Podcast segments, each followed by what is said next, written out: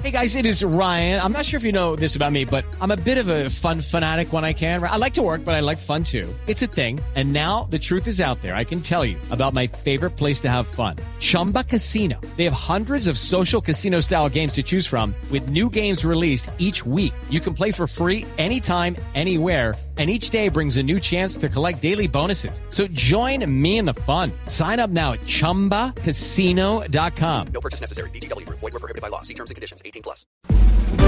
Luz María Sierra es periodista. Está en Mañanas Blue.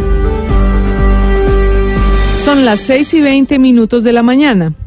Como acabamos de escuchar, el presidente Iván Duque firmó el decreto que da vía libre al decomiso y destrucción de todo tipo de dosis mínima en un acto que ratificó que, sobre todo, se trata de un mensaje a la opinión pública.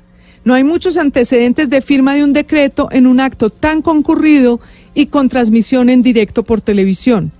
Las reacciones al decreto no se hicieron esperar y se produjo una curiosa división de opiniones. Por un lado, los actores que tienen que ver con la política, los que tienen que lidiar con la población, aplaudieron el decreto. Entre otros, salieron los alcaldes de ciudades como Bogotá, Medellín y Cali a apoyar al presidente Duque con el argumento de que se trata de proteger a los niños y de evitar que más personas se sumen al consumo. Al fin y al cabo, la más reciente encuesta de Inbamer mostró que 68 de cada 100 colombianos está de acuerdo con que se vuelva a castigar la dosis mínima.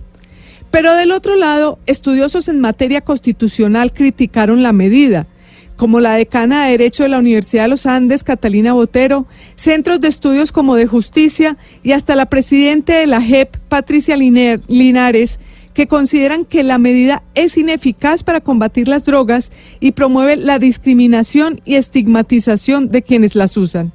Más allá de las reacciones, ahora hay tres cuellos de botella en la aplicación del decreto. El primero tiene que ver con cómo se hará el decomiso de la droga. En teoría es sencillo y los policías deben recogerla y destruirla. Pero preocupa pensar que estos procedimientos puedan dar lugar a nuevos actos de corrupción. Sin duda, el gobierno debe plantear unos protocolos claros y que puedan tener un mínimo de control. El segundo reto es, en su aplicación tiene que ver con cómo evitar que las requisas se conviertan en una herramienta de abuso de ciertos sectores policiales contra jóvenes vulnerables que se encuentren en las calles y con la excusa de la droga decidan hacerles requisas indiscriminadas.